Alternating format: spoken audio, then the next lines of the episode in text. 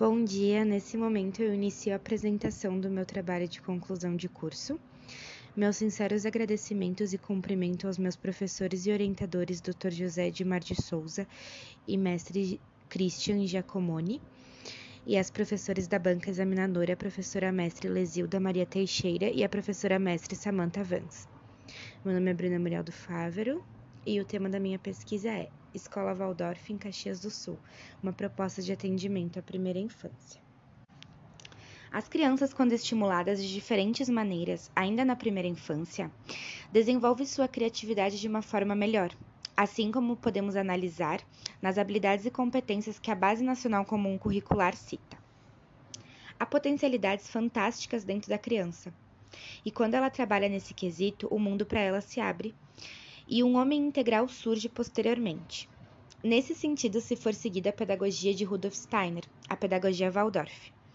O estímulo não diz respeito a uma educação tecnológica e moderna, mas sim ao contato com natureza, com brincadeiras livres e com brinquedos que não sejam de fábrica. Brinquedos feitos de materiais naturais e que a própria criança seja capaz de produzir. A temática então do meu TCC se originou de acordo com essa pedagogia.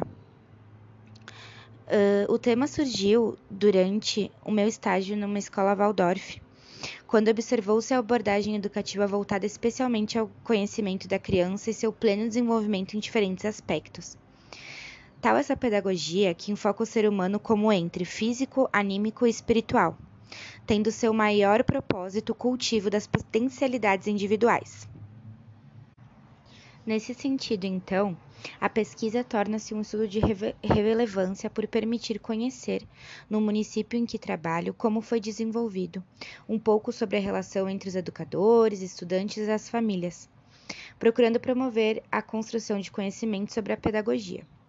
Sendo assim, a pergunta que gerou meu projeto de pesquisa e minha investigação foi constituída da seguinte forma: qual a principal escola de educação infantil voltada ao atendimento da primeira infância, fundamentada pela pedagogia Waldorf no município de Caxias do Sul?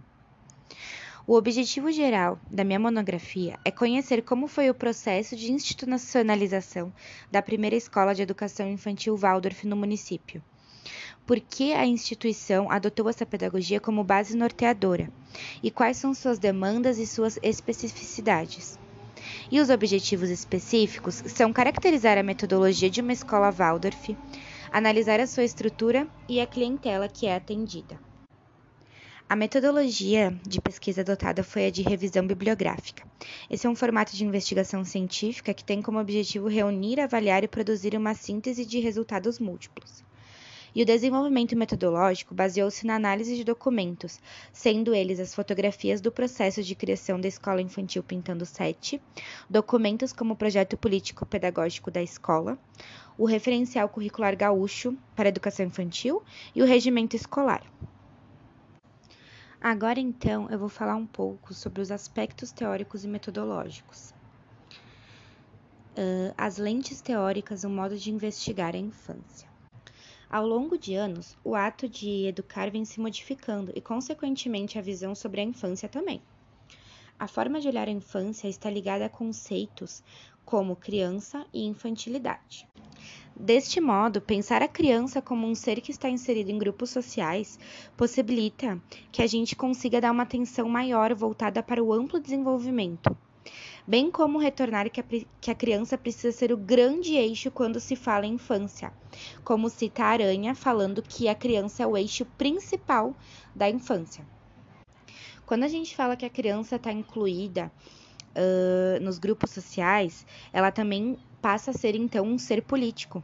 Logo, ela tem direitos e deveres, como diz no artigo 4 da Resolução número 5 de, de 2009 uh, da Lei de Diretrizes Curriculares Nacionais para a Educação Infantil. Nessas diretrizes, a gente encontra que a criança é um sujeito histórico e de direitos, criativa e produtora de cultura. Sem dúvidas, com o passar do ano, o termo infância tem perdido significado com o que aplica a lei. Ao brincar, as crianças realmente perderam o significado e perderam também a palavra infância.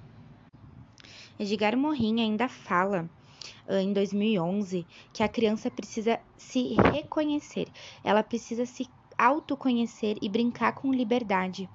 O êxito no seu amplo desenvolvimento será atingido se dessa forma ela conseguir encontrar uma maneira de retomar a infância. Por isso, refletir as práticas docentes que estão sendo realizadas em sala de aula, ou quando se adota uma pedagogia para usar no seu projeto político-pedagógico de alguma escola de educação infantil, é um compromisso que se assume com os diferentes projetos de vida e de mundo que a escola pode contribuir para esse sujeito. Para que tenhamos uma sociedade com crianças que saibam o significado de infância e sejam agentes de criatividade, que mesmo no século XX, com todas as possibilidades de recursos tecnológicos, ainda continuem brincando, a gente precisa decidir nossas práticas de imediato. Pois, como argumenta Aranha, são as nossas escolhas pedagógicas que, que vão resolver os nossos conflitos futuros. Os percursos metodológicos, então, abordados na minha pesquisa, foram compreendidos uh, no tempo em, em, média dos anos 2000 e 2020 para a busca dos meus estudos com o objetivo de realizar um levantamento da produção uh, acadêmico-científica relevante ao meu tema. Então, com o avanço da educação no século XX, a gente pode notar que as pesquisas realizadas nos últimos anos com historiadores ou com investigadores contribuíram para que o ensino tradicional tomasse um novo rumo, ou uma nova linha de projetos de pesquisa, saindo do senso comum para práticas mais inovadoras que trabalhem com interdisciplinaridade. A escola também foi atingida pelas grandes transformações, tendo que se readaptar Souza fala em 2018 que o interesse dos historiadores pela educação brasileira uh, não tem dado ênfase à relação com instrumentos pedagógicos da escola básica, como os projetos, como os projetos políticos pedagógicos. Nesse documento, mostra a pedagogia que cada escola irá adotar para sua prática, que caminhos e que, em que seu referencial se apoiará para usar como base no seu planejamento. Em síntese desse meu capítulo, uh, se quisermos crianças criativas que ainda brinquem, como que a gente pode fazer isso? Agora então eu vou falar sobre os aspectos históricos da educação da infância em Caxias do Sul. Então, nesse sentido, vão ser abordados aspectos da educação infantil em Caxias do Sul e a rela relação com a escolarização desde a colonização e a influência dos imigrantes na escolarização em Caxias. Bom, então, Caxias do Sul é uma cidade que tem cerca de 517 habitantes. E a história de Caxias do Sul ela pode começar a ser contada a partir de 1875, quando chega no Rio Grande do Sul os primeiros imigrantes italianos. A maioria veio da região de Vêneto, na Itália, e eles vieram para cá em busca de trabalho. Na época, para os imigrantes, o que mais importava era o sustento para a família. Desse modo, então, a cultura italiana representa uma grande parte na produção da cultura do município, dando à região também uma identidade a partir da influência desse grupo social. Claro que também vieram uh, grupos de outras etnias, mas cerca de 55% da população de Caxias é composto por imigrantes italianos. Somente então, em 1867, que iniciou o projeto para uma produção de uma escola,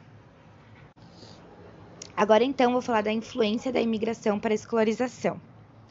Então, como eu falei anteriormente, só em 1867 que iniciou o projeto da primeira escola. E a primeira escola uh, de ensino regular no município de Caxias foi fundada pelo professor Silvio Stalivieri.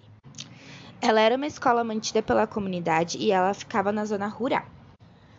Uh, com muitas demandas da época, então, o governo viu-se obrigado a mudar seu posicionamento. Foi aí, então, que Pena de Moraes criou um novo projeto para as escolas, com uma arquitetura diferente, com ventilação e espaços maiores.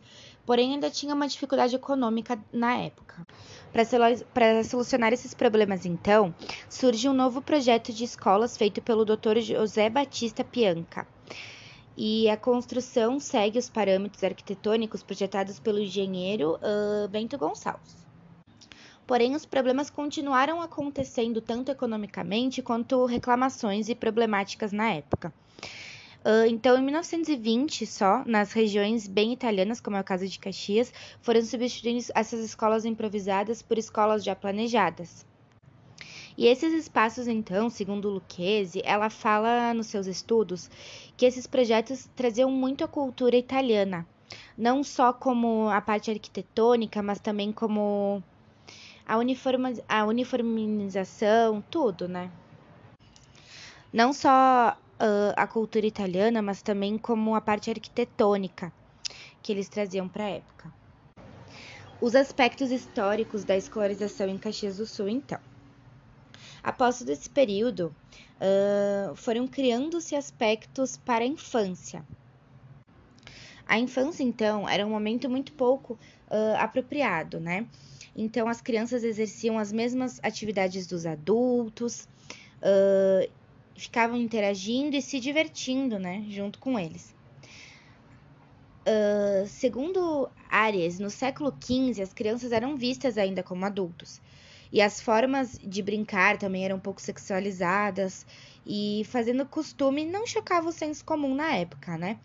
Até o século XVII considerava o término da primeira infância com seis anos e depois esse período prolongou-se para dez. Aí então, no século XVII, começa o surgimento de algumas escolas especializadas em educação infantil. Uh, essas escolas tinham apenas a função de cuidado, enquanto as mães estivessem trabalhando. Somente no século XX, então, que houve um aumento no número de procura das mães para deixarem seus filhos em locais adequados. Em 1932, uh, foi prevista a criação então de creches no Brasil, mas só foi criada em 1940. Porém, somente com a Constituição de 1988 é que as creches pré-escolas começaram a compor o sistema de educação. E aí é criado o, Estatuto da Criança e do Adolescente, que destaca a educação em creches e pré-escola como crianças de 0 a 6 anos. No final do século XX e do século XXI, as políticas públicas começaram a ser voltadas para as crianças, levando em consideração a criança como um sujeito histórico de direitos, assim como eu falei lá no comecinho.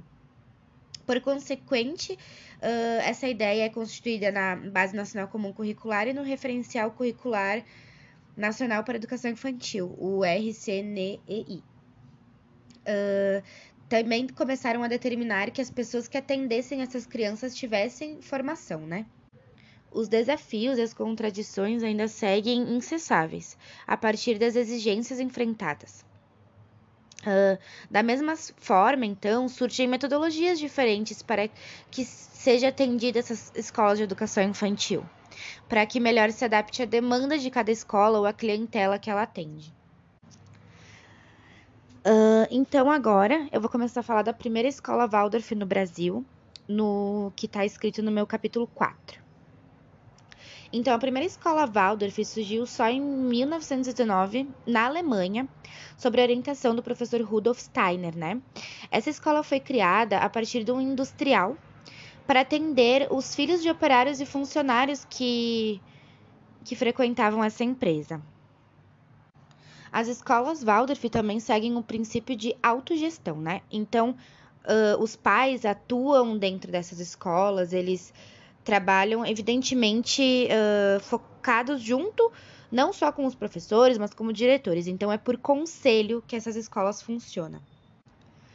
Então, com o passar dos anos, em 1996 surge a Federação das Escolas Waldorf no Brasil, que é com a sigla FEWB, com o intuito de organizar as escolas e as demandas que tiveram aqui no Brasil, né?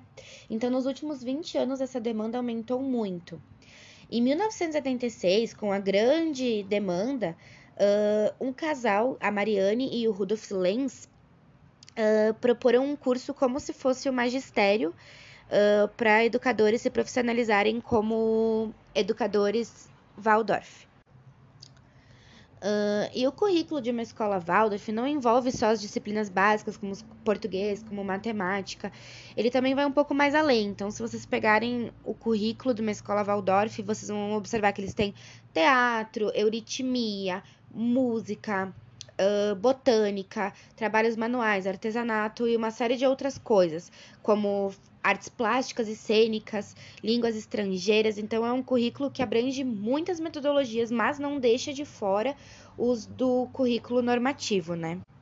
Voltando então ao, ao, curso de formação que eu estava falando, Waldorf, uh, depois com o passar dos anos, então, uh, a Federação Waldorf no Brasil cria a Pedagogia Waldorf, que é uma pedagogia que tem como ponto de partida o conhecimento de uma criança em seu e seu desenvolvimento em diversos aspectos. Ela informa, uh, enfoca o ser humano, então, como físico, anímico e espiritual. E tem como objetivo das potencialidades individuais. E o seu currículo é vivo, dinâmico e integrado. Assim como uma preocupação com o desenvolvimento global dos alunos, né? Suas diferenças individuais e a ênfase em descobrir suas capacidades e seu potencial. Nesse sentido, então, a pedagogia proposta considera três dimensões, que é o corpo, a emoção e a mente. Agora eu vou falar um pouquinho então sobre a escola Waldorf em Caxias do Sul, um modo de atender uh, a primeira infância.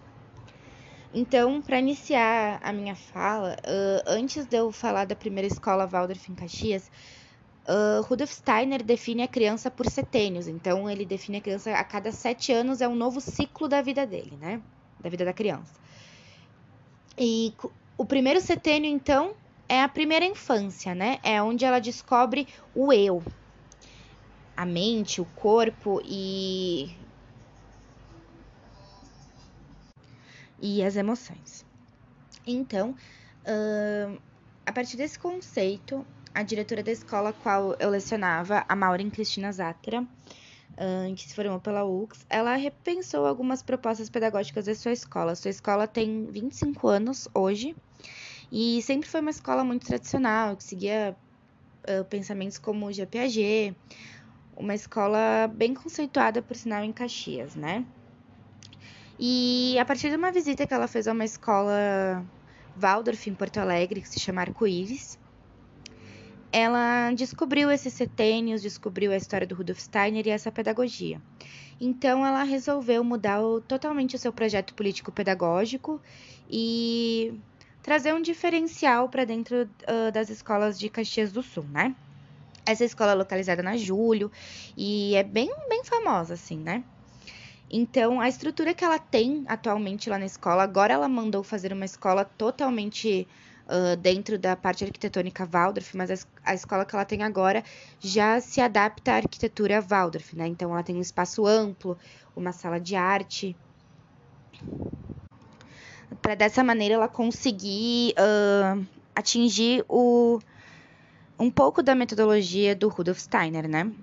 E a escola atende crianças que os pais recebem cerca de cinco salários mínimos, então é uma escola um pouco cara, mas ela está buscando propostas, por exemplo, ela convida crianças de escolas estaduais e municipais a passarem a tarde e fazer as atividades diferentes, as atividades da pedagogia Waldorf, uh, dentro da escola dela, assim como ela dá curso de formação para professores uh, com palestras sobre, sobre essa pedagogia.